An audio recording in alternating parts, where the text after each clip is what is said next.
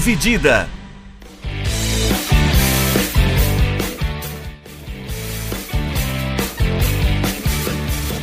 Olá, amigos! Olá, minhas amigas! Sejam bem-vindos a mais um episódio do podcast Dividida.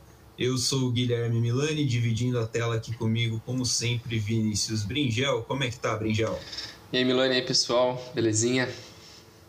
Uh, esse podcast está sendo gravado especialmente por conta de alguns imprevistos. É dia 27 do 6, uma segunda-feira. Hoje, o, a rede social do Passarinho, o Twitter, me avisa que é aniversário de Raul Gonzalez Blanco, um Olha dos meus isso. jogadores preferidos do Real Madrid dos Galácticos. Não sei se o Ben já gostava dele, Muito bom. mas enfim, fica aí o parabéns pro Raul, que não é nosso ouvinte, eu imagino, porque eu não sei se ele fala português. É, mas enfim, eu tava aqui pensando, Bringel, e acho que É. esse é o primeiro episódio que a gente faz que vai ser focado em um time só, né? Ah, eu não me lembro. Puxando pela memória, assim, a gente falou, assim, de, teve um episódio que a gente falou de Real, Barcelona, Bayern de Munique, acerca de renovação de, de elenco Sim. e tal. Mas. de É, específico, assim, eu acho assim, que de um não. time, acho que a gente não falou, não. Não que eu me lembre. É, eu acho que não, porque. É, eu não me lembro, assim. Mas também, esse é um caso muito específico, né? Como alguns times em outros esportes também passam por fases que vale a pena a gente dar uma destrinchada ali, analisar tudo que está acontecendo com aquela equipe durante algum período. Porque o que passa com o Manchester United, que é quem a gente vai falar nesse episódio, é muito curioso, né? E eu não sei se historicamente, se ou num passado recente, tinha outras equipes que passaram por situações similares, né? Em questão de da forma como eles geram dinheiro, tem muito, muita força, mas mesmo assim não consegue ter o resultado em campo, né? Porque eu, eu acho que o, o Milan, que é um paralelo é, mais ou menos parecido assim, que é um time também muito vitorioso e tradicional, que também passou por uma década horrível, que a década passada foi a pior da história do Milan, mas eu acho que era uma questão diferente. Porque o Milan, no fim daquela geração de Gattuso, Pirlo, Nesta, Kaká, aquela galera lá, que venceu muita coisa, eles se recusavam a vender jogador, né? Então morreram com os caras com quase 40 anos e não tinha muita reformulação, né? Não tinha base. Então o time se ferrou naquilo ali e também quebrou, né? É, Não tinha um É. investimento para conseguir continuar contratando e tal, manter a E- força. e, e fez muitas apostas erradas, né? Também. Teve muito disso também, né? Postou em alguns caras ali que, que não deu certo. A expectativa era que o El Charaui fosse estourar, que o Mastur fosse es- estourar, né? É, É, eu lembro também naquela. Foi uma das primeiras temporadas dos chineses. Foi 2015, eu acho. Acho que foi por aí que trouxeram o Ricardo Rodrigues, o Baca. sim, sim. É, nossa, trouxeram uns o 5, Ricardo 6 Rodrigues. caras. Ricardo Rodrigues, inclusive, é uma pena. Eu gostava muito dele, é um excelente. Eu não faço a menor ideia de onde ele está nesse momento. Ele se ele tá- acho que ele tá na Itália, num time pequeno, eu acho. Eu acho. É Torino, não é? Atualmente joga pelo Torino, de acordo com a Wikipédia, é isso mesmo. É loucura, porque ele surgiu assim, né? Ficou famoso jogando pelo, Pelo Wolfsburg, né? pelo Wolfsburg, surgiu que nem um meteoro ali. E chegou, até por isso foi pro Milan. Do Milan teve um empréstimo pro PSV de seis meses e depois foi pro Torino. É, tá uma desde decepção, 2020, né? É. É, é, é, é, mas acho que é um, um bom resumo do que foi o Milan, né? Durante, Sim. durante essa última década, né? Não tem muito dinheiro, não tem muita margem para você fazer investimento, teu investimento é uma merda. É, acho que é mais ou menos isso que, o, que É, aconteceu com o Milan. É, eu acho que a principal mudança do Milan desse período aí pro Milan dos últimos três anos, vai, é que teve um projeto. Sim. Lento, porque não tem dinheiro, mas tem um projeto. E acho que até por ser lento, é, ele é mais bem pensado, né? Sim, Você também não acaba tendo uma é, expectativa de tipo, não, a gente tem que ganhar agora. É, Tem que mostrar resultado agora. Até porque os chineses, a gente estava até conversando isso antes, os chineses compraram o Milan com, já com a intenção de revender, mas sem pensar no Milan eventualmente campeão, né? É. E aí eles venderam para um fundo americano, que se não me engano é um fundo que tem participação no Liverpool, né? Sim. Fundo do Red Sox.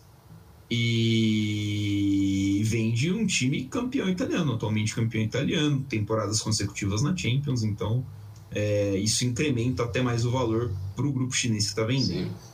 Mas o nosso foco não é o Milan, o nosso foco é o Manchester United de Futebol e Regatas, que desde a aposentadoria de Sir Alex Ferguson é, ficou, vamos dizer assim, que ficou deixando a desejar né, no, em quesito de, de desempenho. É, claro, o Manchester United é o, o, time que acho que mais bem o primeiro time que soube explorar bem a sua marca em mercados fora da Inglaterra. Sim. Principalmente pensando na, na Ásia e no Oriente Médio. Muita gente gosta muito do Manchester United por ali. É, então é um time que gera muita receita, gera muito dinheiro. Os donos são os Glazers, também conhecidos como donos do Tampa Bay Buccaneers. E a torcida do Manchester United absolutamente odeia uhum. os donos. É, com razão. Mas, é, com razão, né? Porque os donos não investem no time, a dívida do, do, United, da, do, do clube, né? Com os donos só aumenta. Então, os donos estão ganhando dinheiro, então para eles foda, né? Tá tudo bem. É. E assim, né? É, é uma crise no United que parece que não tem fim, porque você tenta muita coisa, tenta treinador, tenta jogador, tenta isso, tenta aquilo, e o resultado é sempre um mar de decepção.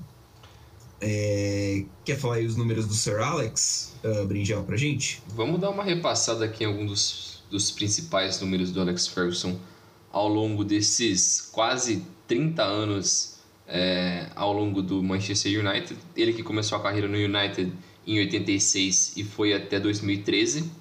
É, o seu último campeonato até ele foi campeão da Premier League, então mostra que como até o fim ele ainda estava conseguindo resultados. Ele foi campeão 13 vezes da Premier League, duas Champions League, é, 60% de vitórias em todas as partidas disputadas, é, 38 troféus ao todo.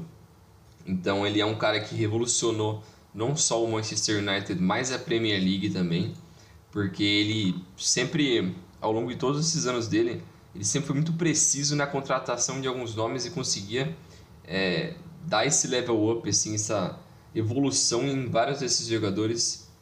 Muitos deles que, que você não esperava muito deles, né? Eu acho que se pegasse vários jogadores que o Manchester United tinha ao longo da era Ferguson e colocasse em outras equipes, seria umas naba. Seriam uns caras que você é. meu Deus, o que, que esse cara é jogador de futebol? O próprio Valência, o Parque, que para mim são superestimados demais, mas no Manchester United faziam uma função muito boa, porque o Ferguson conseguia tirar deles isso. O Parque, o Parque eu defino que o Parque ainda era bom jogador, né? Ele era um cara mais técnico, né? O Valência, é. o Valência não tem muita defesa, assim. O Valência era ruimzão. O Valência era grossão, mas o Parque... Mas tinha vários desses caras e... Além... E junto disso também teve a, entre aspas, sorte da geração de 92, né? que é aquela galera que veio da base do, do Manchester United, que tinha pô, os Coles, Giggs, é, o Gary Neville, os, os dois irmãos Phil Neville, né? né? Jogou pouco tempo, mas jogou. Sim. Os dois Neville. O Beckham é dessa ou ele é mais novo? Eu acho que o Beckham também é dessa. É dessa ele, acho que ele é um pouco mais novo, mas. Não, acho que ele estreia ali por 94. É, eu acho que ele é um pouco mais novo. O Keane é da, é da Daí o Rakin veio já profissional. Ele já tava lá, eu acho, o Rakin. Acho que ele já tava lá. Mas mesmo assim, é uma, é uma base ali assim que durou a vida inteira e todos jogaram do início ao fim só no United, né? Sim. Nenhum deles saiu do United ao longo desse período e foram essenciais para essa esse domínio absoluto do United na, na Premier League.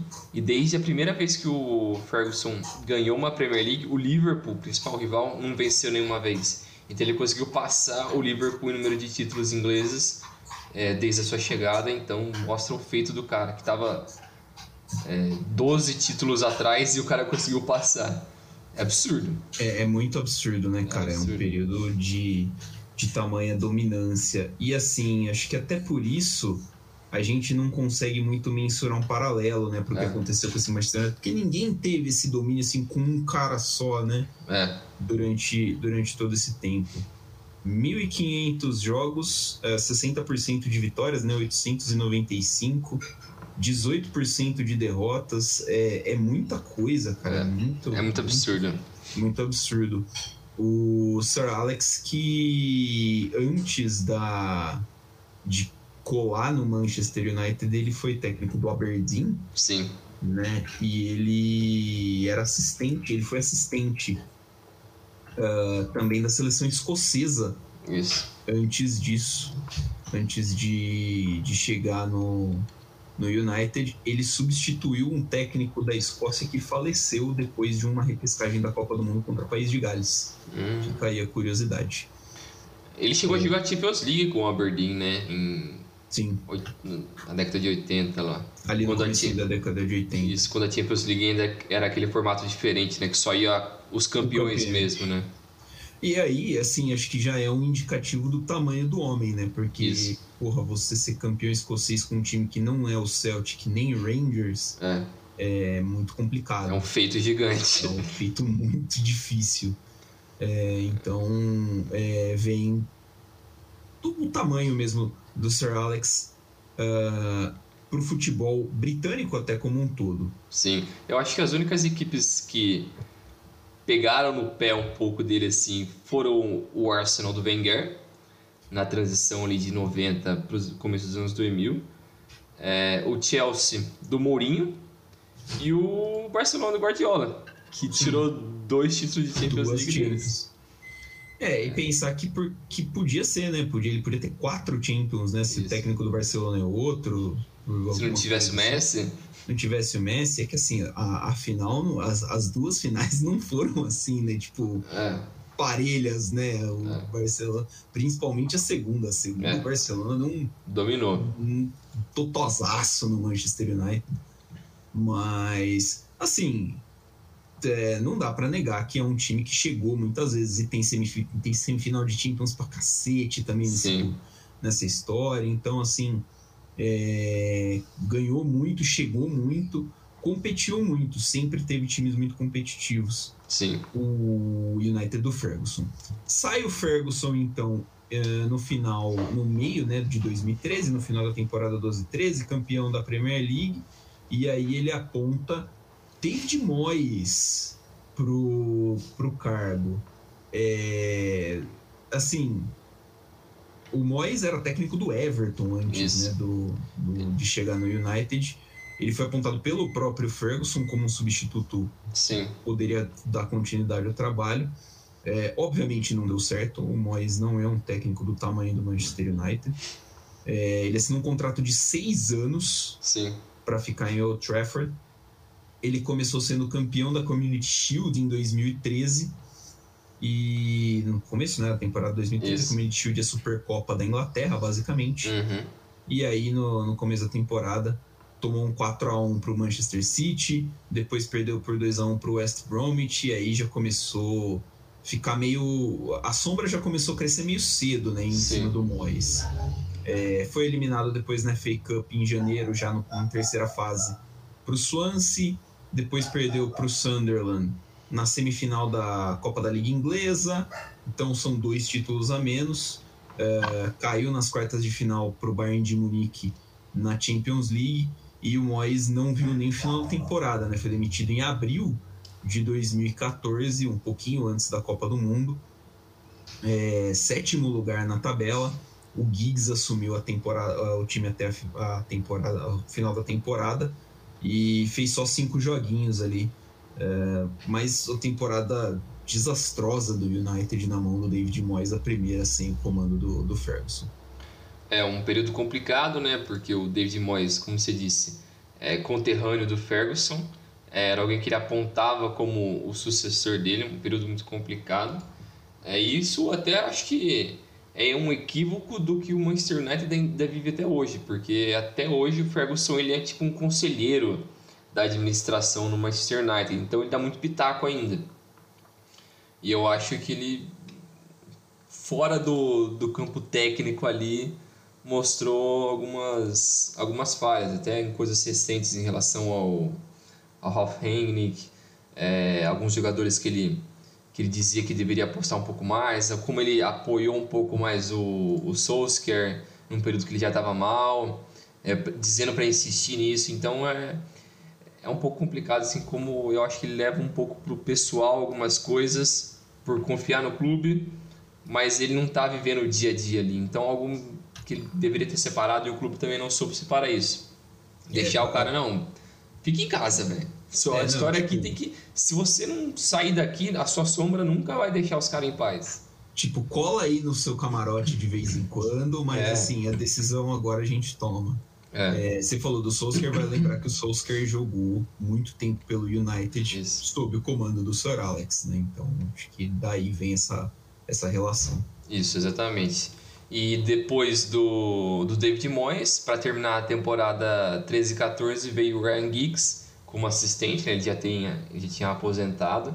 Ele veio como assistente só para terminar a temporada, fez só cinco partidas. E no início da próxima temporada veio o Louis Van Gaal, o holandês que veio com muita expectativa é, depois da boa Copa do Mundo que ele fez, a Copa do Mundo no Brasil, com a seleção holandesa, quando eles chegaram nas semifinais perderam para a Argentina.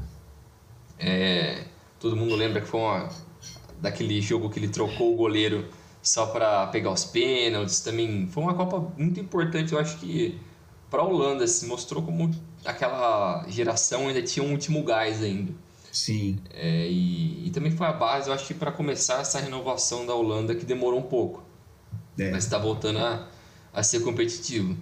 Depois, depois dessa Copa, a Holanda perdeu todos os, torna... Eh, todos os torneios, né? Não se classificou para Euro 16, Copa Sim. 18 e Euro 2020. Sim. Então foi um período complicado, mas é, até quando tinha o Van Gaal ali foi um trabalho muito bom. E quando ele chegou no Manchester United já tinha essa expectativa por tudo que ele fez, é, a diretoria acreditava nele e, e eles, no geral assim foi uma, uma boa passagem porque eles queriam alguém que colocasse o Manchester United onde ele deveria, que era na Champions League e brigando com os principais títulos, com as principais equipes.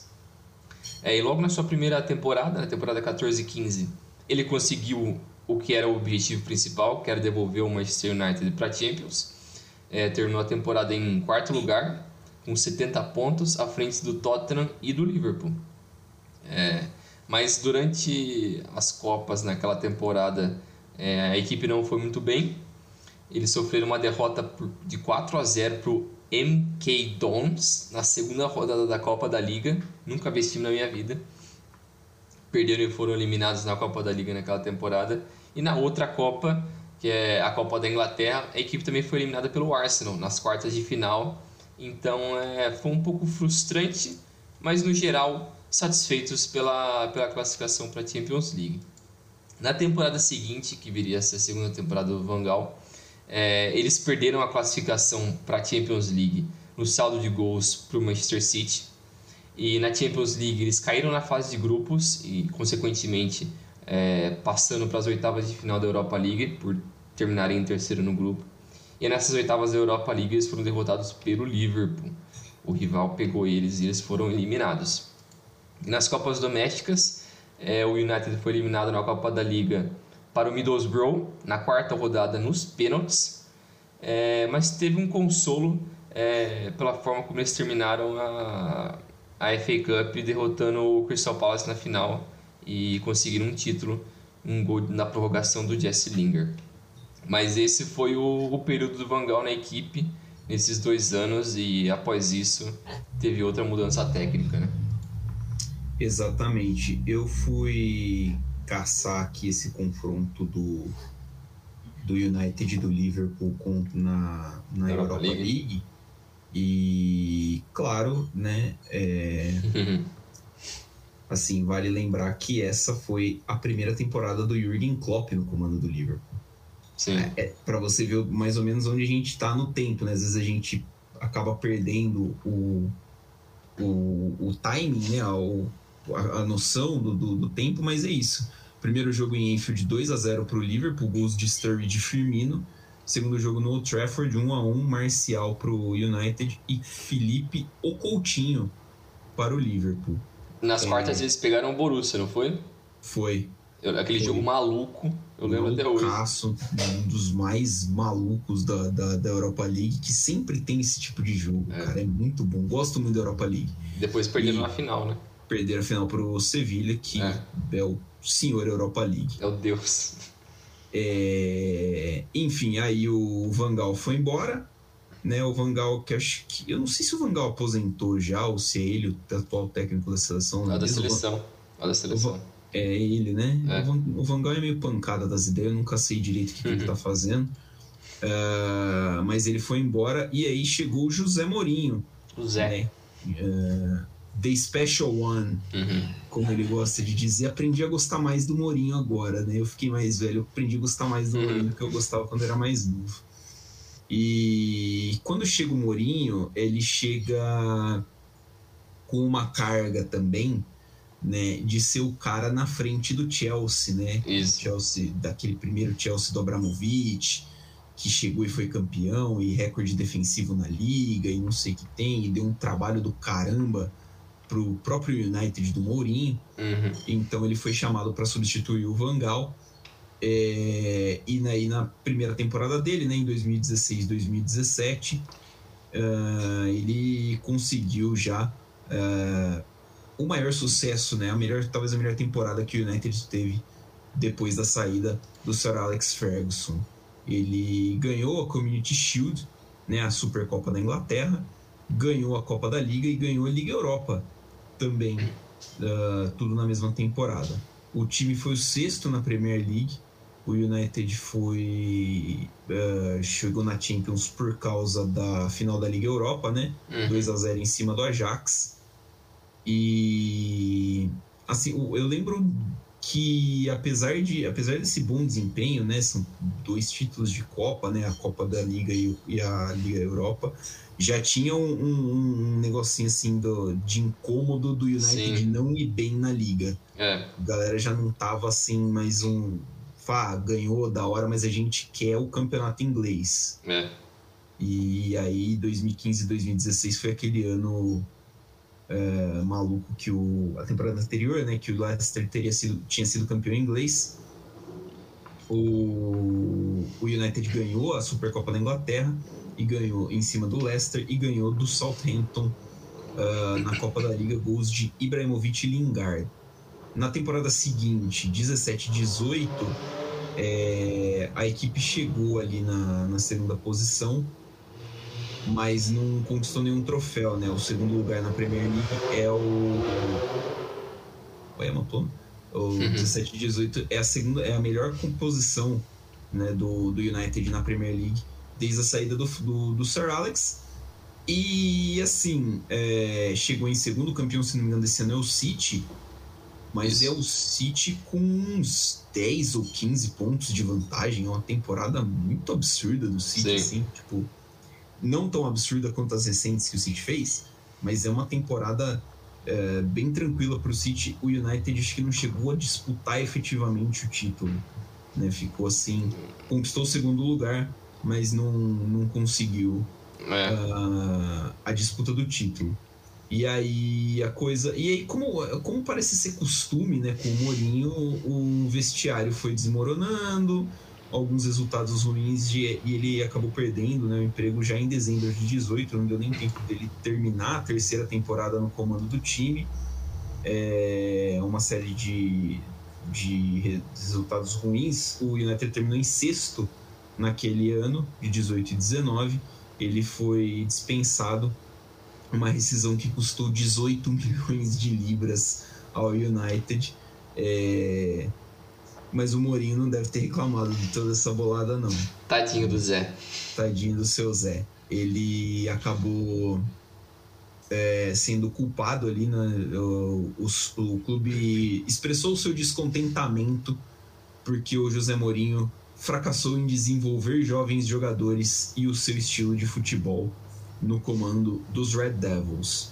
É, mas assim, eu não sei o que o United estava esperando, porque eu nunca vi o Mourinho também como um grande desenvolvedor de jovens jogadores, né? Nunca foi. E também eu acho que o principal problema dele nesse período no United é o problema de sempre. Que ele começa a se envolver com muitos atritos ali com o elenco e ficou impossível a relação com muitos jogadores, né? Com muitas estrelas ali, aí ficou inviável. Não tinha como manter aquilo. Foi o que jogou ele fora no Real Madrid, no Chelsea na primeira passagem, na segunda também, no Tottenham, no, no United. Então... United. Na, acho que só na Inter, não, né? Na Inter, é, porque na Roma ele, na Inter ele que quis sair, né? Ele que quis sair, né? Acho que... E por enquanto na Roma.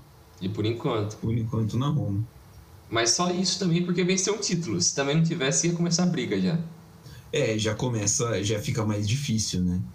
É. Já fica mais difícil de você, de você dialogar dentro do vestiário. É. Mas após a saída do Mourinho, então, por conta desses resultados ruins, é, ele saiu em dezembro de 2018, no meio da temporada, e quem sucedeu ele ali para terminar a temporada foi o Solskjaer, o ex-jogador do United, ídolo da torcida, que era assistente da equipe, foi nomeado interino para terminar a temporada 18-19, mas por conta dos bons resultados que eles tiveram é, ao longo daquele período, é, foi oferecido uma renovação de contrato de três anos para o Solskjaer e ele continuou com a equipe é, muito por conta daquela vitória que o United teve contra o PSG nas oitavas da Champions League.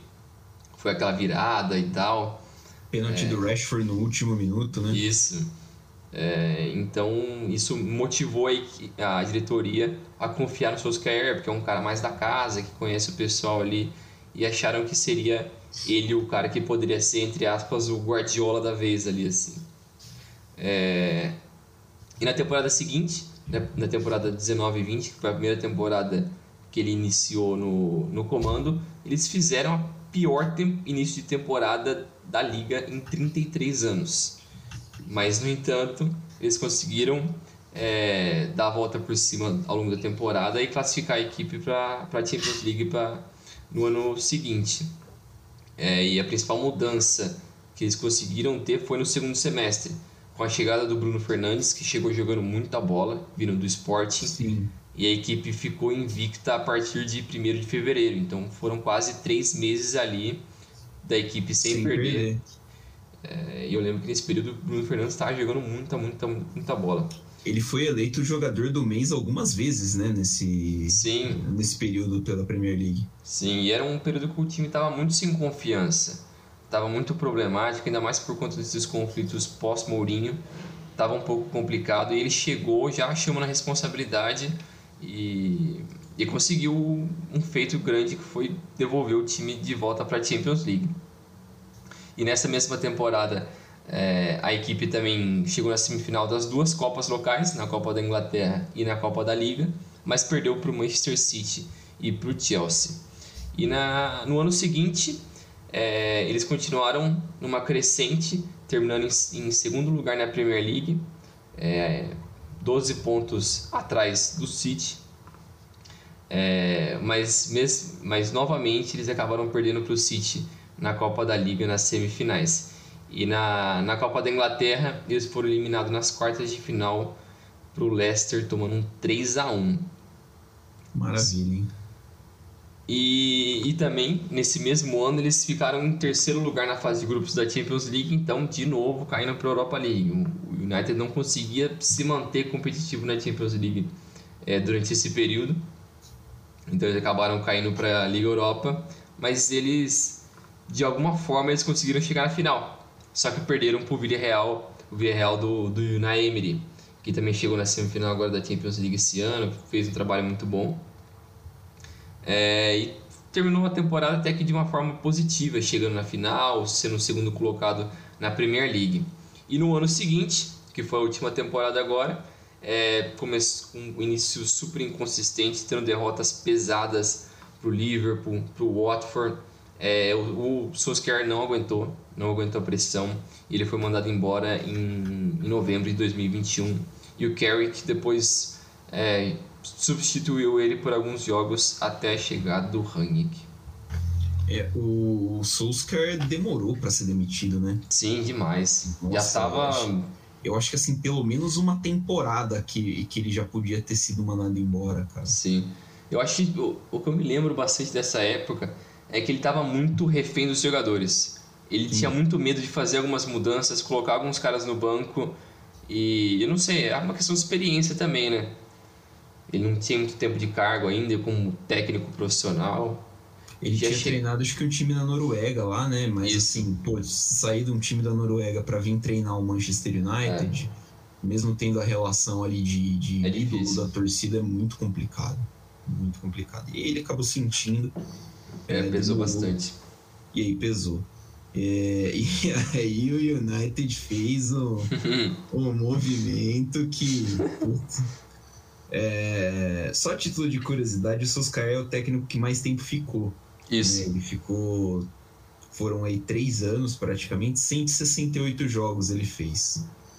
O, quem assumiu no lugar dele já em novembro, ainda em novembro de 21, foi o Ralf Rangnick, que do dia para noite simplesmente meteu o louco, pulou fora do Lokomotiv Moscou, depois de vender metade do time, contratar metade de um contratar uns malucos lá que ninguém conhecia lá na Rússia. O velho tá louco. É, assim, a torcida do Lokomotiv Moscou já tá a puta da vida com o Ralf Rangnick.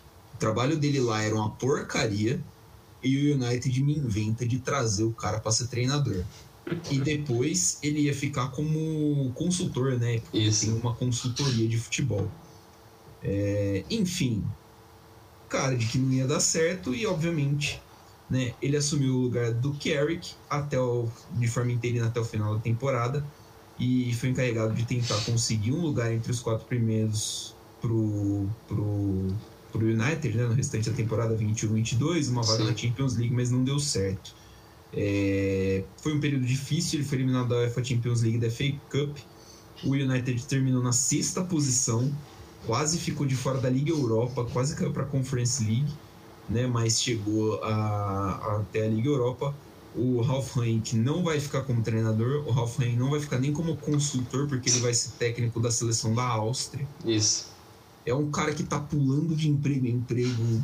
O que tá parecendo o cara tá pegando, mano? Tá aí, tá aí curtindo a vida doidado. Muito louco. E, e aí chega o Eric Ten Hag, que é o segundo treinador careca da cidade de Manchester é, que vai tentar mais uma vez, né? Eu perdi a conta aqui, né? É o Mois, é o Vangal, Mourinho, Mourinho Soskaer e o Heinck. Então, o, o nosso amigo Ten Hag é o sexto técnico que vai tentar levar o United de volta aos seus dias de glória. É, é uma tarefa muito difícil, cara, essa do Ten Hag. E acho que, assim, ele vai precisar de umas duas temporadas Sim. Uma para se adaptar à Premier League, uh, a se adaptar à pressão do cargo, porque é diferente o Ten Hag era técnico do Ajax. É. E embora é claro que o Ajax é um time gigantesco, mas o Ajax uh, controla a, a, o campeonato holandês de uma forma muito diferente do que do que o Manchester United não controla, né? No caso na Premier League. É, então pressão, jogadores muito com, uh, com um ego muito maior do que ele tem Sim. no Ajax, um perfil de jogador diferente, né? Porque no Ajax você trata com jovens mais promissores, uns jogadores de um nível Sim. mais velhos de um nível um pouco mais diferente, e no, no United é, é basicamente as estrelas, né? É o, é o que você busca. Então... É, e também o Ten Hag ele foi técnico do time B do Bayern, né? Na época que o Guardiola era técnico Sim. do time principal. Então dizem, né, que ele pegou muitas influências ali e tal, aprendeu muita coisa também. Mas é isso aí. Aí, como você disse, né, se você pensar assim, o tempo dele como treinador é meio curto.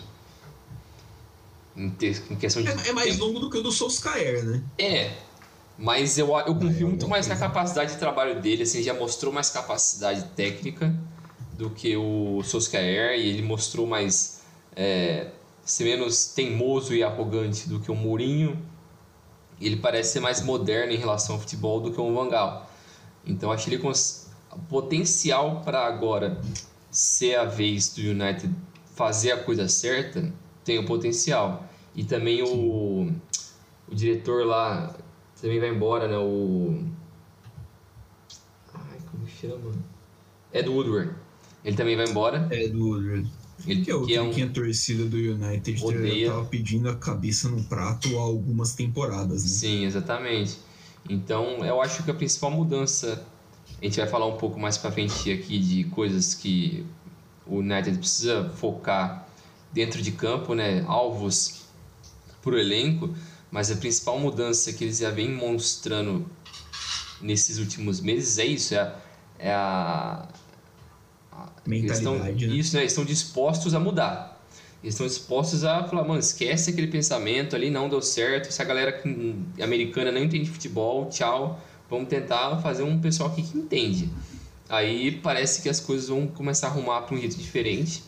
E se o Ten Hag tiver o tempo, igual você falou, acho que uns dois anos é o ideal. Primeiro ano, conhecer mais o elenco também, porque tem muita laranja, laranja podre ali. Ele vai ter que começar entender isso, trabalhar um pouco mais, ver as carências da equipe e na próxima temporada é, talvez investir um pouco mais pesado e aí sim começar a competir por títulos, né? Acho que é um processo é, é. um pouco tem que ser paciente. É um processo demorado, não, não, tem, não tem como você fazer isso de forma rápida. É. Ele vai ter que identificar, como você falou, as, as laranjas podres, ele vai ter que ver é, e aí, cara, você vai precisar contar muito com honestidade, tanto de jogador quanto de treinador, quem tá disposto a passar por isso, né? Sim. Uh, e aí, tipo, você vai virar para um cara que nem o Degeia e falar assim: e aí, Degeia, tá afim? Ou você quer simplesmente ir embora para qualquer lugar?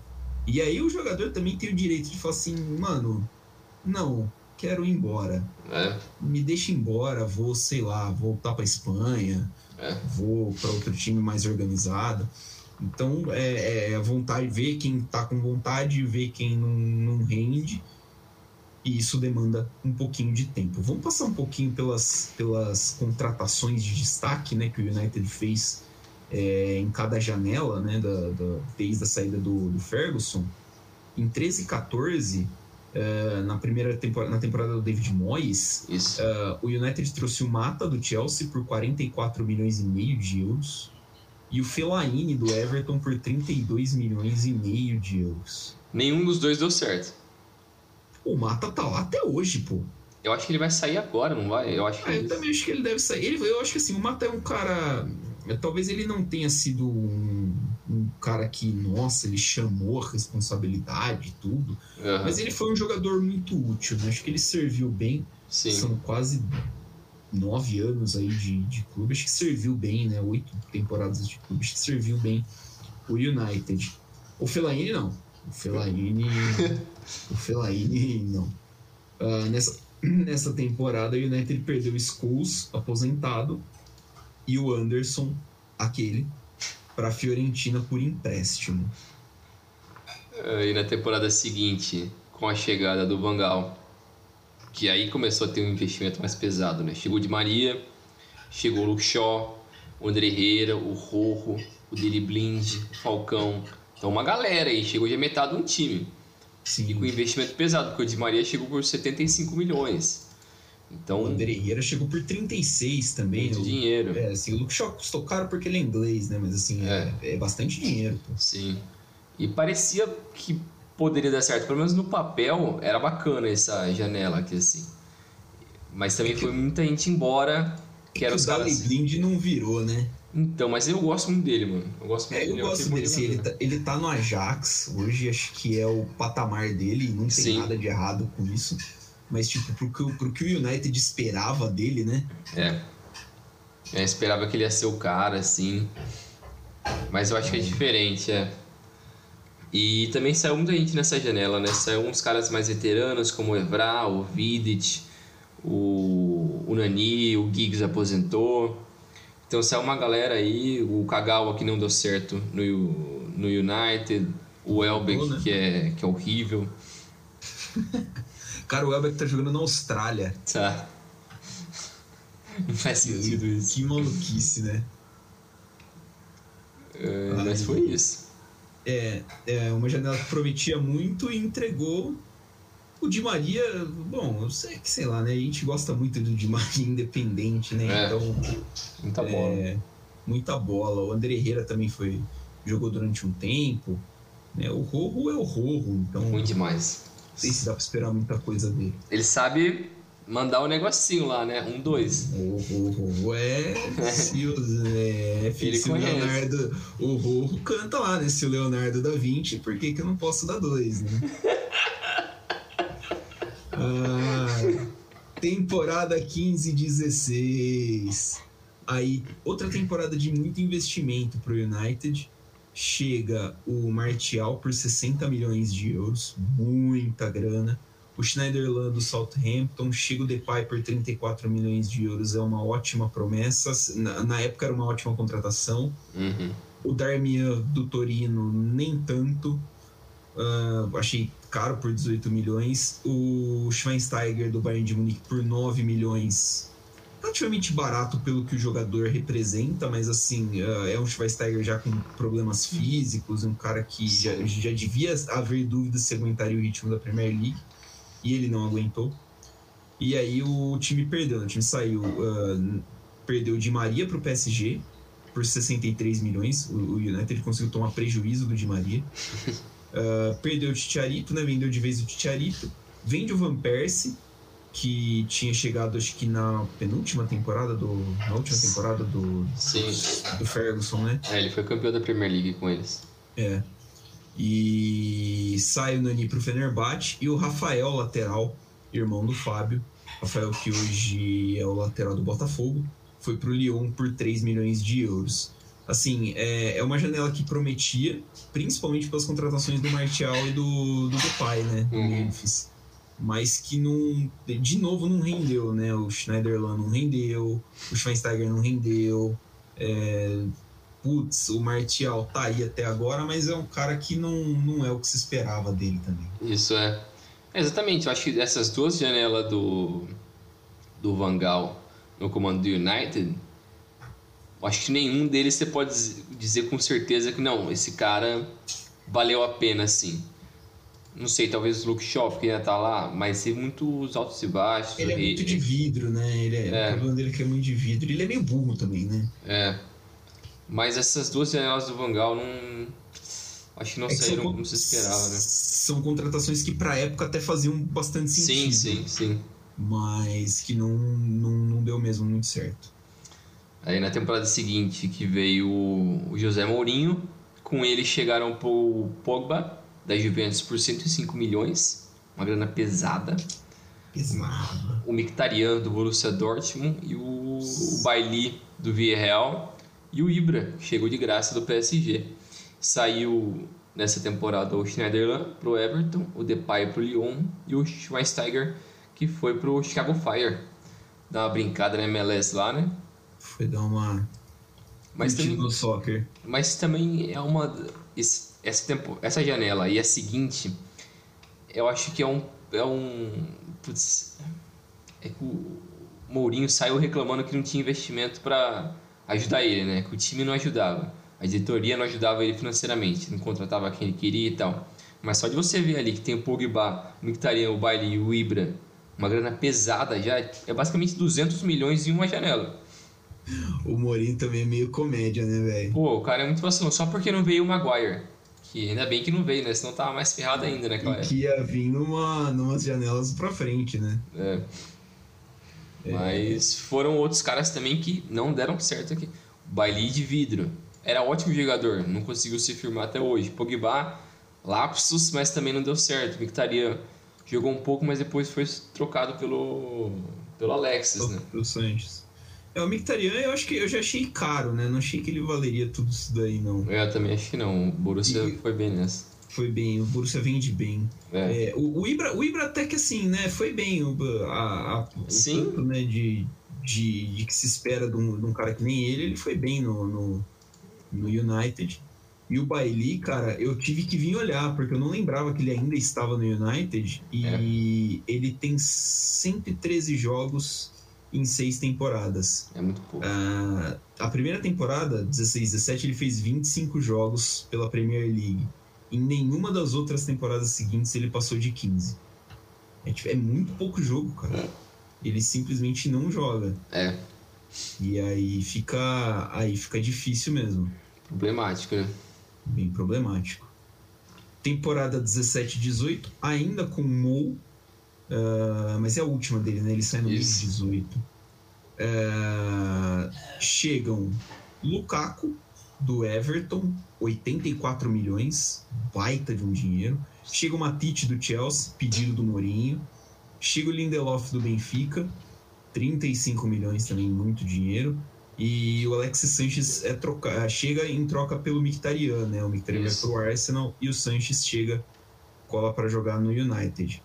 Uh, depois uh, o Mkhitaryan sai, então sai o Januzaj para jogar na Real Sociedade. O Januzaj que teve muitos problemas para se firmar no, no United, né? Uma das grandes promessas, era uma das grandes promessas do time, mas teve problemas para se firmar. Sai o Ibrahimovic de graça para o Galaxy, sai o Rooney também de graça. É, sem espaço já o Rooney. O Rooney vai jogar no Everton depois. Depois ele vai jogar no Derby, ele vai jogar no DC United, o Rooney vai pro, pro o Rooney que é o maior Derby County também foi. Derby County. Ele é o maior artilheiro da história do Manchester United, cara. Que é uma loucura. Loucura. É, outro jogador que eu gosto muito, que é o Rooney. E assim, e é uma grana no Lukaku, que é um baita de um jogador. Não deu certo. O Matite, que, pô, é 45 milhões num volante que basicamente só marca. Né? O Lindelof é uma aposta, era uma aposta não, não deu muito certo. É. O Alex Sanches jogou bem durante um tempo, mas depois também cansou. É. E aí você fica assim, né? Porra, cara. Ninguém dá né? certo aqui, né? Ninguém dá certo. E aí é o Ibrahimovic fazendo gol a rodo na Inglaterra, não, nos Estados Unidos, né? Mas lá também. E o Januzaj que se encaixou na Real Sociedade, né? Sim. O Januzaj tá, ficou bem lá, então... É, mas uma janela confusa para o United. Sim. É, depois a janela seguinte foi bem tranquila até, comparado com as anteriores. Chegou o Fred, o brasileiro do Shakhtar Donetsk, por 59 milhões, que teve até uma disputa dele com, com o City, né? Que os dois times de Manchester Sim. queriam ele, e ele acabou optando pelo, pelo lado errado de Manchester. É, não e, foi uma escolha muito boa. E também chegou o Dalot, do Porto, né? O português Dalot, lateral direito Aí também saiu o Daily Blin, que voltou pro Ajax, e o Fellaini, que foi pra China fazer é. alguma coisa lá, ganhar dinheiro. O Fellaini, que graças a Deus deve ter ganho pouco dinheiro, né, jogando na Inglaterra, é, foi, pra, foi pra China ganhar um pouco mais. Uh, o Fred tá lá, o Fred é um dos principais jogadores né, do Manchester Isso. United. O Dalot falta regularidade, ele foi emprestado pro Milan na última temporada, na penúltima Sim. temporada. É. Né, mas falta um pouco de regularidade. Temporada 19 e 20 uh, chega Harry Maguire do Leicester por 87 uhum. milhões de euros. Bizarro. Bruno, Bruno, Fernandes do Sporting, 63 milhões de euros. Wambisaka do Palace, 55 milhões de euros. E o Daniel James do Swansea. Olha que janela escrota milhões de euros. Cara, é... fazendo uma conta de padaria aqui, no Maguire, Bruno Fernandes e no Ambissaca tem, tem 200 milhões de euros, é isso, né? É. Que coisa horrorosa. Aí saíram o Lukaku para Internazionale, né, por 74 uhum. milhões. O Smalling foi emprestado para Roma, o Sanches foi emprestado para Inter, o Ashley Young foi vendido para Inter e o Valência voltou para LDU veio jogar aqui no continente sul-americano. Eu acho assim, o Maguire, a gente zoa, falei e tal, assim, ele não é craque. Sim. Eu acho ele um zagueiro limitadíssimo, mas ele não é o problema da defesa do United. Ele é Sim. um dos, mas ele não é o único problema.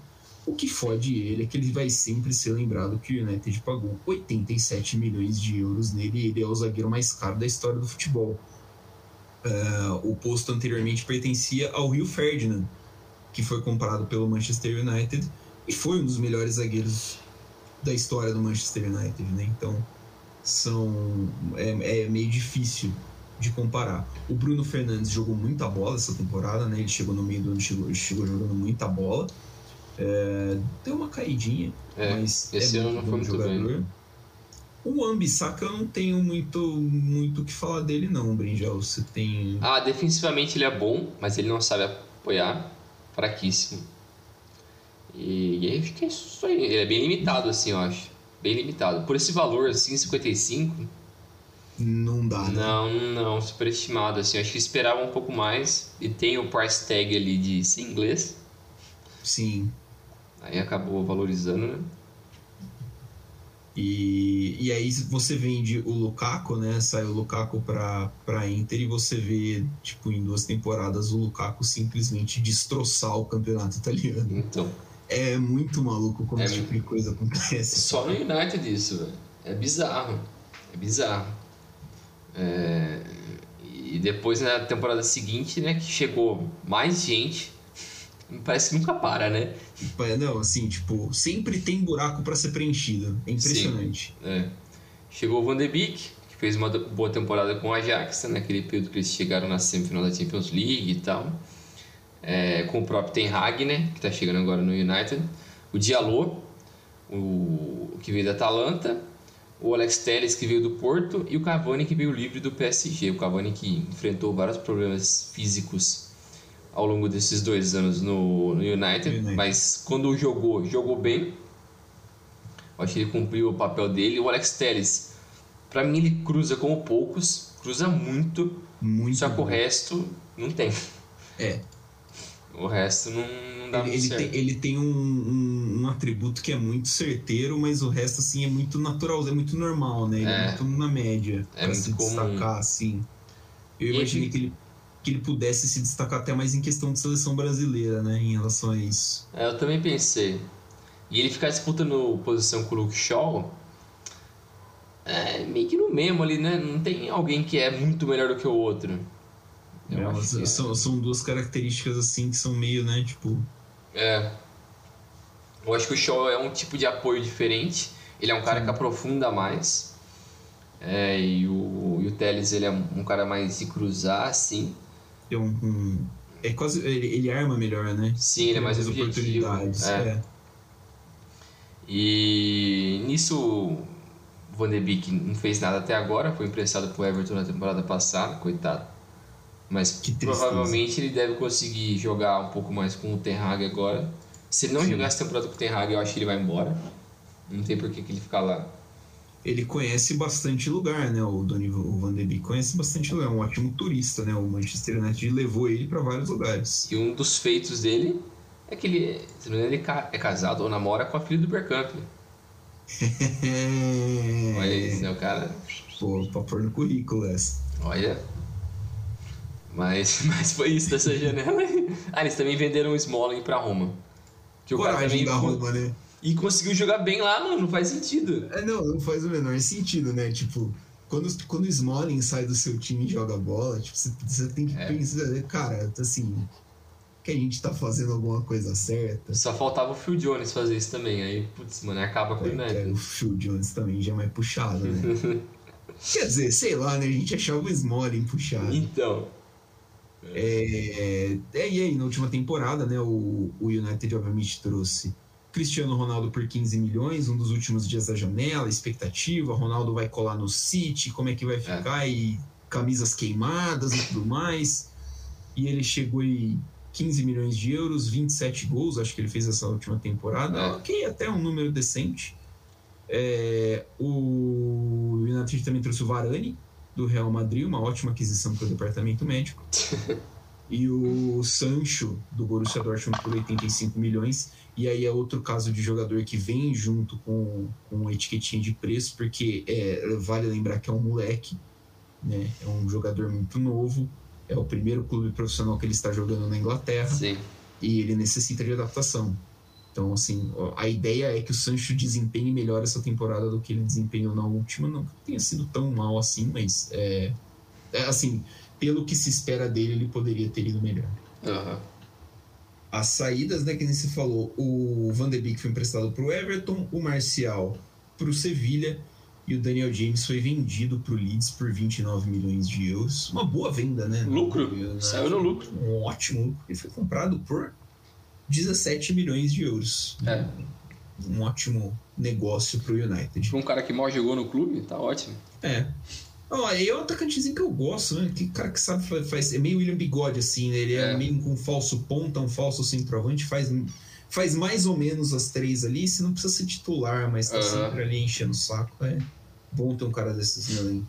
Foda que o Leeds não tem ninguém no elenco, mas. É, e vai ter que se livrar de uma galera agora também, né? Nossa. Elenco de, puta, elenco de Championship, duas temporadas na Premier League, é, não dá, né? Cara? Não dá. Mas. É... Ah, toca é. aqui. É, agora a gente vai focar nas posições carentes, né? Que a gente enxerga como. Porque o elenco do Manchester United é um elenco muito bom. É, o tanto de gente que eles contrataram Sim. já deixa isso bem claro, né? Sim, isso tudo que a gente, a gente acabou de falar aqui, o tanto de gente que já chegou, mostra que eles têm investimento. Então o time não é uma porcaria. Só que aí tem algumas posições carentes que eles provavelmente vão focar nos próximos meses para tentar fortalecer o elenco. Também não adianta fazer um elenco do zero, porque o Ten Hag não conhece muita gente ali, tem que se adaptar, que é um negócio que a gente já, falou. Então, tem algumas posições ali assim que vai ser, que a gente acredita que vai ser o foco do Manchester United nesses próximos meses e que deveriam ser melhorados, né? Então, uma dessas uhum. posições é um meia central, um volante, né? Que é uma posição que, que no esquema do Ten Hag, historicamente, assim, ele gosta de jogadores que buscam mais passes verticais e um outro carregador de bola. Então sempre uma dupla que consegue fazer, que consegue mesclar isso. É, e no elenco do, do Manchester United atualmente tem nessa posição tem o Fred, que é um jogador que ele tem uma intensidade boa, ele é muito, ele gosta muito de recuperar a bola, mas na hora de trabalhar ofensivamente, de distribuir o jogo, ele acaba não funcionando muito bem, que ele não é um cara de fazer tantos passes longos, ele também não é um cara carregador de bola. E também tem o McTominay, é, que é um outro jogador com uma função um pouco diferente, porque ele é mais físico, ele é um cara que avança melhor com a bola e tem uma presença melhor é, na chegada na área. Tem o James Garner, que está voltando de empréstimo do Forest, mas ele consegue atuar mais tipo num 4-4-2 mais aberto pela direita. É, ele é um jogador um pouco mais carregador de bola, que tem uma qualidade de passe melhor do que esses dois que eu já mencionei. E também está sendo negociado né, o Pogba e o Matite, que também já saíram do Manchester United, que atuavam numa área parecida, né? O Pogba que voltou para a Juventus e o Matite que foi para Roma encontrar o Mo. É a terceira vez, acho segunda vez acho que o Mourinho contrata o, o, o né? Isso. É, então essa posição assim que é carente, que a gente enxerga que está precisando de uma de, de, uma renovação ali e tem algumas sugestões aqui assim de jogadores que o, que o Manchester United poderia ir atrás, que poderiam ser bons investimentos. Um deles é o Camara, jogador do Olympique de Marseille. É um jovem de 22 anos que é um jogador que ele tem uma função mais. É, o pessoal lembra muito ele como um, um, entre aspas, um novo Kanté. Porque ele é muito bom em recuperar a bola de início e ele é muito rápido. Ele então, consegue progredir muito bem com a bola e avançar muito bem. É um pouco mais combativo, né? Sim, ele, ele faz o simples: pega a bola e corre. Que é, o, é muito o Kanté isso. O Kanté não é, é um cara que faz lançamento, que vai fazer um, alguns passes mais plásticos mas ele é um cara muito, muito objetivo e o Camara é muito similar nesse estilo. É, tanto que ele foi um dos líderes na, na Liga é, nessa recuperação da posse bola. É, ele também é um cara que muita, muitas vezes ele busca tocar a bola é, com passes curtos, que também é uma função mais é, desse primeiro homem. Outro exemplo é o Fabian Ruiz, jogador do Napoli, de 26 anos. Ele, para mim, lembra muito o Jorginho que é um cara mais dos passes curtos. Ele não é um cara que vai que é muito rápido, que vai correr muito, é, que vai, sei lá, fazer uns passes absurdos, que vai estar sempre na área. Mas ele é o cara que consegue é, ser o terceiro zagueiro ali, né? O cara que está na frente dos dois zagueiros consegue vir buscar a bola atrás e ajudar na criação, que é algo que o Ten Hag também gosta bastante. Um pouco, um pouco parecido com o que o Rodri faz no City. Sim, é esse cara que, ele, que o Ten Hag também gosta. É, é nesse estilo também. É, e o Fabinho Ruiz é um pouco mais velho do que o Camara, mas também é um bom jogador e tal. É, é o cara para dar segurança na bola, né? E outro exemplo também, outra sugestão, né? É o Lemé, jogador do, do Leipzig, de 24 anos, que ele é um cara... É, que ele é um cara que ele também lembra um pouco o Kanté nesse estilo, que ele, ele é muito aquela pulga, né? O cara que o carrapato ali que gruda no cara e não, não larga, ele fica pressionando e não deixa você escapar com a bola. Tanto que ele tem uma, uma das melhores médias é, de pressão por 90 minutos na, na Bundesliga. E ele também é um, é um bom passador de bola, é, ele gosta de correr no terço final de campo. Então ele, ele, esse, esse estilo dele é mais parecido com o do Camara, o Lemay com o Camara, eles são mais similares nesse estilo. É, mas também vai muito do que o que o, o Ten Hag poderia querer fazer com a dupla, né? Ah, eu quero colocar um Fred, ah, então vou colocar um Fabian Ruiz do lado dele, porque é um cara mais técnico e o Fred não é tanto. É, então vou colocar um Camara, então eu coloco o McTominay junto. Então eu acho que ele vai tentar fazer algo. É, depende muito do que ele quer fazer, né? Mas essas três eu acho que são boas sugestões eu não acho que seriam tão caros assim quanto você buscar um nome de um cara de grande nome, né? É, é eu também acho. É, eu, eu vejo bastante do, do Leimer do, do Leipzig. É, eu gosto muito dele, porque é um, meio que, é um cara que corre o meio de campo inteiro. É, é um ele, é fi, ele, é físico quando precisa ser físico. Né? É um cara que ele é acostumado a jogar em alta intensidade. Né? Ele teve como treinador durante um bom tempo o atual técnico do Bayern de Munique, que me fugiu o nome que é o Julian Nagelsmann. Isso. Que é o, um técnico que gosta desse time que pressiona muito, né? E isso, que você falou, ele tem uma média muito alta de pressões. Então, uh, é um cara que, que acho que encaixaria bem nesse tipo de, de, de campeonato, assim, como a Premier League, né?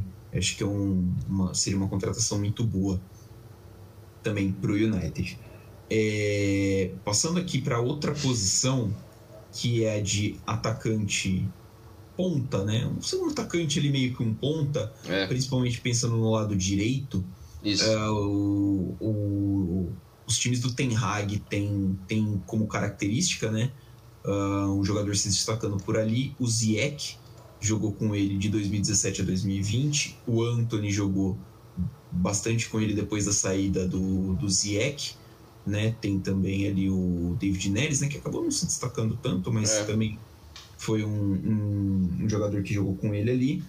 E o Ten Hag é um cara que gosta do ponta na, na direita canhoto, né? Isso. Um cara que procura espaço pro, pro meio, assim. Então, é, é um cara que, durante as fases iniciais de construção, antes de chegar a bola, dirigir para dentro do campo, né? Isso. É, quase como um meia criador, né? O Ziyech era um meia bastante criador. Sim. Uh, costuma usar bastante inversão pro outro lado do campo. Então é um cara que precisa ser um criador de gols, dinâmico e aproveitar também, né? O Anthony faz muito gol lá no Ajax, o Ziyech também fazia os dele, Sim. então é um cara que primariamente cria, mas também aproveita bastante chances. Isso. Dentro dessa posição, o United tem Uh, o Elanga, que é um cara que precisa se desenvolver mais, precisa apresentar mais, né? Não tem ainda o talento é. que um time do Big Six uh, gostaria para um ala titular. O Jadon Sancho, que se não me engano é destro, né? Isso, ele joga mais na direita, na esquerda, né? Mas na pode esquerda, jogar na direita também. Pode jogar na direita também. Mas o, tem o Sancho, que habilidoso e tal, é um cara criativo, ele entra nessa parte do criativo. E sabendo se utilizar também, não tem. Não, não, acho que não necessariamente precisa ser um canhoto nessa posição. Né? É. É, tem o Rashford, que não é exatamente um ponto, acho que ele falta um pouquinho da velocidade para ser um ponto, falta é. um pouquinho de explosão física, mas é um cara que eu gosto muito, muito habilidoso, finaliza bem. É, demonstrou habilidade ao cruzar da direita também em algumas temporadas anteriores. É, teria o Mason Greenwood, que não deve jogar futebol profissional de novo, né? Então, é. nem deve jogar futebol profissional Sim. de novo. não deveria mesmo. Então, fica fora desse, desse, desse esquadro. Sim. Os alvos: o Anthony, que aí o torcedor brasileiro reconhece, né? Habilidoso, drible curto, é, arisco, ele é muito bom jogador. É, no Ajax ele não se esquiva né, das funções defensivas quando não tem a posse de bola. É um cara que volta também, acompanha, incomoda na, a, na, na fase de defesa do time. Tem um alto volume de recuperações e interceptações. E cria bastante, né? Ele é um cara que dá muitas opções. Eu pessoalmente uh, penso que esse tipo de jogador fica muito bem pareado com o lateral direito que avança para explorar o, o, o, espaço que ele deixa nas costas do, do lateral. Se o United conseguir isso, fica 10. Uhum. É, gosto muito do, do, do Anthony. Outra opção, Rafinha do Leeds. É, o Rafinha é um cara que, que explodiu de vez no Leeds ele é mais físico, né, do, do, que, o, do que o Anto, ele é mais explosivo. É, mas tem também um alto volume de ações defensivas, como desarmes, bloqueios e rebatidas. Pressiona muitas vezes os jogadores com bola, é, recupera muitas bolas também, principalmente bolas soltas. É, e corre, né, cara? Tipo, é um cara que se entrega é. pro, pro, pro sistema defensivo do time do primeiro ao último minuto. Sim. É, é um jogador que está em uma ótima fase. É um jogador que ofensivamente é, ele prefere o drible mais longo ou o drible mais curto. Finaliza, ele finaliza muito bem de fora da área, tem um chute muito forte. Mas o Leeds está pedindo muito dinheiro pra, é. por ele. O Leeds está pedindo 65 milhões de é. libras por ele. Isso. É, e cá entre nós, o Leeds está certo. Sim. Não acho que o Leeds está errado, não. Uh, outra opção, a terceira, né, a gente falou, o Anthony tem 22, o Rafinha tem 25, o Musa Diaby do Leverkusen também tem 22 anos, é um bom criador, é, dribla muito bem, né, é, carrega muito bem a bola, dribla muito bem com ela, é, gosta de estar com a bola e, e, é um jogador que usa muito bem, principalmente quando tem o campo curto na hora do ataque, né, o último terço Isso. ali é um cara que sabe usar muito bem esse espaço. Uh, defensivamente é um cara que contribui muito, né? Uh, tem bloqueios, desarmes, mas é um cara que ainda precisa ter um, um, precisa dar uma, uma melhorada nesses atributos. Imagino que ele seja o mais barato dos três porque é um jogador menos pronto. Sim. Uh, e acho que seja um jogador assim, pessoalmente falando, eu acho que é um cara que foge, que talvez seja o que menos, não que encaixaria, mas é o que menos o United precisa. Também acho. Pessoalmente, acho que o United, uh, vejo o United indo para cima do Anthony com bastante força. Acho que seria uma contratação muito boa para o United, o Anthony. Eu também acho que seria uma boa pro... O ideal seria o Anthony, desses três, assim. É, primeiro porque o Ten Hag já conhece o Anthony. Sim. E também, tecnicamente, o Anthony é muito bom, só que parece que o Ajax não está querendo vender esse ano. E se for para vender o Anthony, seria na casa mais de 70 milhões é. ele tá pedindo. Então é um valor pesado eu acho que o United não tá afim de pagar isso por ele agora. É, mas não sei também, né? Às vezes eles são. Mete um desespero lá, não, vou comprar é. ele agora e foda-se. E já era, né? É, porque é se espera no que vem, talvez a, a disputa seja maior, né, para pegar ele. Com outras equipes, Sim. né? O contrato, de, o contrato dele, ele tem mais dois, se não me engano, de contrato, né? Mais dois anos? Com a Ajax. Ah, eu não sei. Teria que olhar aí. Vou dar uma olhada aqui. Mas é, é isso, é bem isso, né? O preço é, é caro, jogador bom, principalmente para para contrato até 25 ele tem. Ah, então. É, principalmente para Premier League, os caras cobram muito caro. Então, assim, é, o Rafinha está sendo cobrado 65, mas entre 65 no Rafinha e 70 no Anthony, eu acho que vale 70 no Anthony. Acho que eu também acho. pensaria muito em relação a isso. Sim, eu também acho. É, mais uma posição que o United deve focar nessa janela é um centroavante reserva, né? Porque eles perderam o, o Cavani tá agora. É, o Cavani foi embora, não acertou com nenhum time ainda, mas eles têm que buscar alguém para ser o reserva do Cristiano Ronaldo.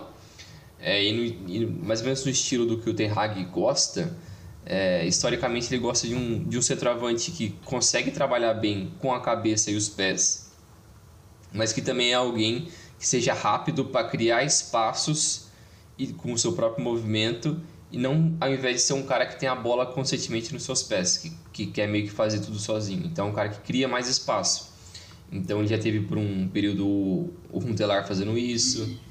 É, teve também o Tadic fazendo, acho que foi o melhor momento do Ten Hag com esse 9 foi com o Tadic fazendo esse falso 9. O Haller na temporada passada fez muitos gols e, e também teve muito sucesso nisso. São caras que conseguem abrir mais espaço, conseguem sair da área e ajudar na criação. É, Mas que também um... conseguem finalizar muito bem também. Rony Elson é um nome excelente para essa função. É um atacante que não precisa pegar na bola, cara. Coitado dele. Ainda bem que o. Sorte do Palmeiras que o Ten Hag não acompanha o Campeonato Brasileiro. Senão, cara, já tinha perdido. Você sabe que uns meses atrás é, saiu uma, uma, um rumor assim que o Ajax estava interessado em assinar com o Rony, né? Nossa. O Ajax estava querendo oferecer um dinheiro para contratar o Rony. Esses caras tão loucos.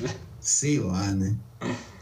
Uh, mas enfim, no elenco do Manchester United para essa função tem, como a gente já falou, o Cristiano Ronaldo, que foi eleito o melhor jogador da equipe na temporada passada e é o principal jogador para essa função. Tem o Marcial, que está voltando de empréstimo do Sevilla, mas não é um justamente, não é exatamente um 9, é um cara mais para trabalhar pelos lados. É, ele tem dificuldade em jogar ali no meio dos, dos zagueiros, com espaço reduzido ali. O Rashford já fez alguns jogos como 9, mas também não é muito a dele. É, ele é um cara que gosta de jogar mais aberto, tem mais espaço. Tem o Alejandro Garnacho, que é um jogador da base, argentino, muito bom jogador, tem muito potencial, mas ainda ele está muito cru ainda para ser o, o reserva do Cristiano Ronaldo. Então, muito provavelmente o, o United também vai atrás de outro centroavante. Só que o principal problema disso é quem vai estar disposto a vir para ser reserva. Porque é, o cara que sabe que ele vai ter que ser isso. É, assim, é, o United conta muito com, com o fico do Ronaldo, né? Sim. É, essa, essa, uh, parece que essa coisa durante o tempo foi uma questão. Havia dúvidas se o Ronaldo ia querer ficar no United, mas eu estava lendo matéria hoje que o Ronaldo gostou do que, do que o Ten Hag apresentou para ele. Então a ideia é ficar, mas ele quer que o United seja uh, ousado no mercado. Uhum. Então, assim, pode chegar, sei lá, final dos últimos dias da janela e o Ronaldo fala assim, viu, vocês não foram ousados o suficiente, uhum. então eu quero ir embora. É, e aí, putz, isso daí é ferrar o planejamento do United de um jeito Sim, absurdo. Grande. É. Né? Mas assim, é, a gente está trabalhando aqui com a possibilidade, né, claro, do, do Ronaldo ficar mesmo e jogar essa Sim. temporada pelo, pelo United. Sim. É, se for nessa linha, assim, esses vão ser meio que os alvos da, da equipe. Mas caso ele for embora, aí putz, você tem que trazer aí, um cara que top. Tem que mudar. É, você tem que trazer um cara que vai ser titular incontestável. Sim. E um desses alvos é o Tammy Abraham, jogador que é da base do Chelsea é, mas não tinha muitos, muitas oportunidades lá com o Tuchel e acabou indo para Roma e tá lá e fez uma temporada muito boa sob o comando do, do Zé Mourinho. É, o Abraham, que é um joga, bom jogador, que ele vem se desenvolvendo muito bom, muito bem. Ele é um cara que tem mais uma presença de área ali é, maior, ele é um cara mais pesadão. Só que ele também consegue sair da área, ele dribla bem, é, ele não é um cara tão profundo assim de você jogar na frente e ele sair correndo, como os outros dois que eu vou mencionar aqui. Mas ele é um cara que também conhece bem a área, é, consegue cabecear bem, criar espaço, é, chuta bem com as duas pernas. Então ele é muito bom jogador. É, o jovem tem 23 anos, como eu já falei. É, também outra opção é o Ozyman do Napoli. É, o Ozyman que ele também ele demorou um pouco para engrenar no Napoli. Também acho que a, a etiqueta do valor dele também pesou um pouco no começo, né? Porque ele veio por um valor pesado do, do Lille, né? Isso. É, mas o jovem nigeriano é um muito bom jogador. É, ele gosta de ser o, o alvo, né? O cara mais de um contra-ataque. Você joga a bola na frente, ele vai sair correndo e vai dominar a bola e, e buscar o gol. Ele não é muito de tentar movimentos é, que não sejam em direção ao gol. Ele é bem objetivo, muito rápido. É, então, para mim, ele se assemelha muito mais ao estilo do Cavani do que um do Cristiano Ronaldo ou, de, ou até do próprio Abraham. É, então, ele pode ser uma boa opção para isso. É, na temporada passada, ele fez 14 gols e 5 assistências no Campeonato Italiano. Então, bons números até. É, então, uma boa opção, apesar de ser jovem. Outra opção, que é outro jovem jogador, que é o Scamaca, jogador do Sassuolo, que também tem 22 anos. Ele é um pouco mais cru do que os outros dois, é, mas ele também é um jovem que tem muita intensidade, é um cara que gosta muito de buscar a pressão, ele fica em cima, é um cara bem energético nesse sentido, assim, ele gosta bem de ajudar defensivamente. É, similar ao que o Heller fazia pro Ajax na temporada passada, ele gosta de recuar um pouco mais, tipo o, Firmino também gosta de fazer, voltar um pouco mais para ajudar na criação, abrir espaço. É, ele é um jogador que gosta bastante de fazer isso. Ele ainda falta um pouco mais de, de experiência no sentido de saber adaptar, é, é, saber pressionar um pouco melhor, é, entender mais o jogo, mas é uma questão de experiência. Mas ele é um cara que consegue, defensivamente, ele atua muito bem e ele também ajuda na, na criação. Assim, eu acho que é um cara que pode se adaptar bem e aprender a evoluir é, dentro desse um time como o do United. Mas dessas três opções, óbvio, a melhor é o Abraham, só que dificilmente eu acho que ele vai querer sair da Roma para ser banco. Então, olhando para esses três, o Ozyman talvez seria a melhor opção para mim. É, até porque o Scamaca, tava vendo aqui, é, essa foi a primeira temporada que ele se firma, que ele tá se firmando, é, né, no Sassuolo, é. que não é nem assim um time de muita expressão na Itália, não é nem assim um time bem de meio de tabela, então. É, ele, é, ele tem mais um potencial, né? É, ele tem mais um potencial, assim, do que o talento atual propriamente Sim, dito, né? Pronto ele... pra Premier, Premier League, coisa do tipo. É, exato. É que ele, ele ganhou bastante espaço na, na Nations League né, nas é. rodadas de meio de temporada agora, né, da, que aconteceram no, no, mais cedo nesse mês. É, até porque a Itália tem uma certa deficiência na hora de, de lançar jovens para a seleção, que os times italianos têm poucos jovens jogando. Uh, então é, é, um cara para mais ficar de olho. O Ozyman eu acho que é um, é um cara assim muito bom para ficar de olho. Acho que ele vai pintar na Premier League é, eventualmente é, muito em breve. É um cara muito bom, mas assim, o Napoli pagou 70 milhões de euros nele, é. então o Napoli não vai querer vender ele muito. É muito, tão cedo assim, né? Ou é, barato, né? É, assim, ou ele sai por um preço que dê lucro pro Napoli, ou ele sai pro fim do contrato. É. E ele tá indo bem lá, então imagino que, que não seja uma opção tão já. E que nem você falou, né? O Abraham se encontrou ali com o Mourinho, fez a primeira temporada consistente dele na carreira ali na Roma, tá? Parece que gosta de lá e também não imagino ele saindo para ser reserva do Ronaldo. É. A grande questão é que, que, que a gente estava falando é que assim, o Ronaldo é um cara que vai fazer 38 anos, né?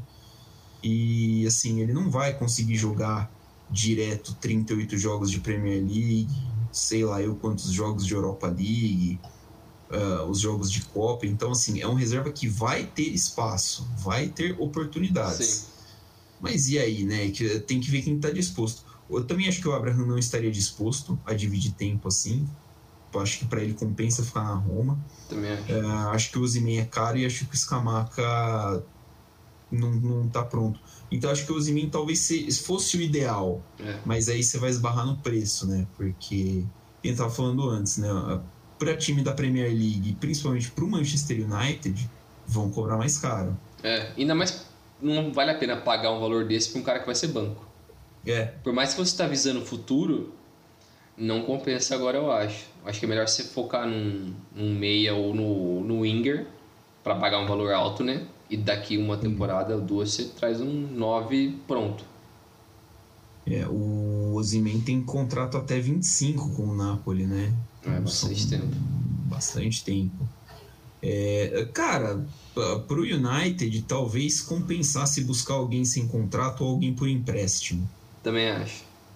Alguém só pra ser um tampão ali. É, só pra ser um tampão. Ou o Ten Hag chega no Rashford e fala assim: o meu cara imediato é você. E aí é você e vai depender de você se eu vou tra precisar trazer outro cara no, no, meio da temporada ou não. Sim. Né? É. Não sei. A ver aí o que, que traz o, o, o, United. Tem janela, bastante janela ainda pela frente, então a gente pode ver algumas surpresas ainda também. É isso aí. Mas é isso aí, nossa análise do que pode acontecer com o United e o passado recente, assim, as mudanças, a sombra do Alex Ferguson. Vamos ver se essa temporada vai ser a chave que vai mudar ali, que vai finalmente dar liga para esse time e vai voltar a ser competitivo, como o torcedor espera, né? É, vamos ver se agora vai, né? Se o, o, o Ten Hag consegue dar um jeito aí em vestiário, em tudo que rodeia o United, que é que acaba pressionando a equipe, né? Acaba acabando, uh, acaba acabando é bom, né? acaba prejudicando a, a, equipe já tem aí quase 10 temporadas, né, cara? É uma loucura isso. É pesado. É, Mas... de, lá, de lá para cá é, são dois títulos, né, assim, relevantes, né? Uma Copa da Inglaterra e, e a Europa League. E a Europa League, sem contar as Supercopas. É. É duro. É, é duro, cara. Eu acho que tem nisso uns quatro anos sem Champions. Tem. Tem, por aí. É mais ou menos por aí. Porque é, é puxado. Principalmente para um time que estava acostumado a disputar a Premier League, não ganhar, mas disputar o título da Premier League todo ano, chegar longe em Champions todo ano. É. É, tipo, vinha de uma geração muito gloriosa, então é, para o United isso é para o torcedor do United isso acaba sendo bastante revoltante. Sim. É isso aí. É isso aí, né? Estamos conversados então, né, Bringel? Isso aí, valeu Milani, valeu pessoal. Até a próxima. Valeu, galera. Valeu, Bringel. Até a próxima. Sigam-nos nas nossas redes sociais, arroba Dividida Podcast em todas elas. Um abraço, um beijo e até mais.